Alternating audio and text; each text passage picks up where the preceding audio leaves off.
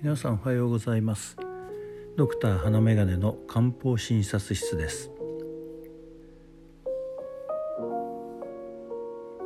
皆さんはお肌がカサカサしたりはしていませんか？それに対してどのようにされていますか？スーパーなどで化粧品を売っている場所があります。その前を通り過ぎると保湿効果を謳ったようなクリームや化粧水などがよく売っていますね。確かに水分が逃げないようにしてあげるのは大切なのかもしれませんが肌から逃げていく水分はほとんどが汗腺という汗を出すところから出ていくのだろうと思います。そうすると表面にいろいろ塗って水分を逃がさないようにするということは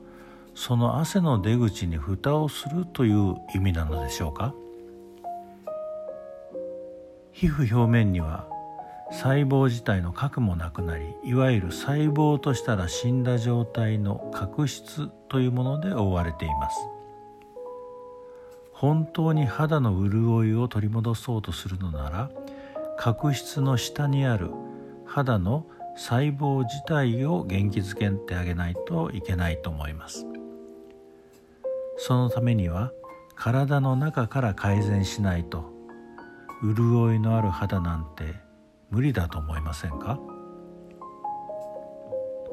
もちろんクリームなどで非刺激性を抑えてあげることは大切だと思いますが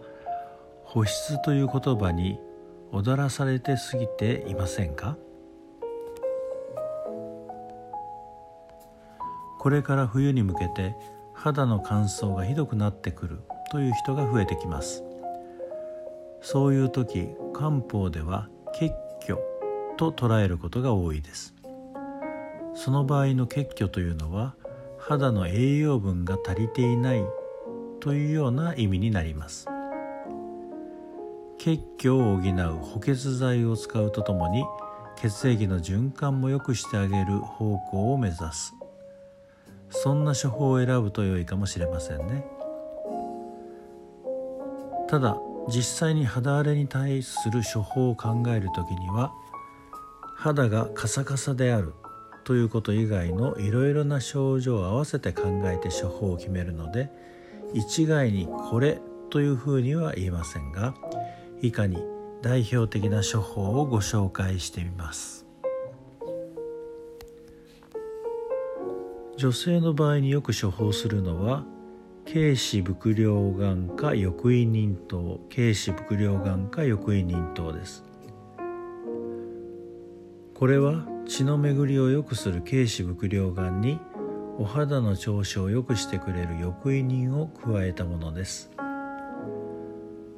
もちろん循環を良くするだけでなく補欠つまり血を補うような意味合いも含まれています。服用しているうちにシミが薄くなったりあるいは肩こりが良くなったりなんてことも期待できますよ。高齢の方で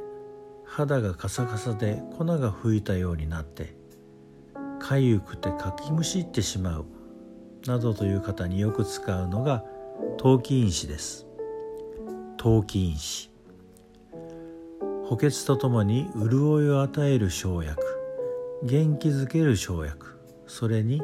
かゆみを止めてくれる生薬などが含まれています。またかゆい場所が熱を持っていて赤く腫れているという時にはオーレンゲ毒糖オーレンゲ毒糖を考えることが多いです。オーレンゲ毒糖を使う人の体質のイメージとすれば高血圧傾向の少しイライラおじさんといったところでしょうか。といっても男性専用というわけではありません。体も心もそこにある熱を冷ましてあげるという意味合いの処方ですから虚弱な方や冷え性の方には少し使いづらいと思います。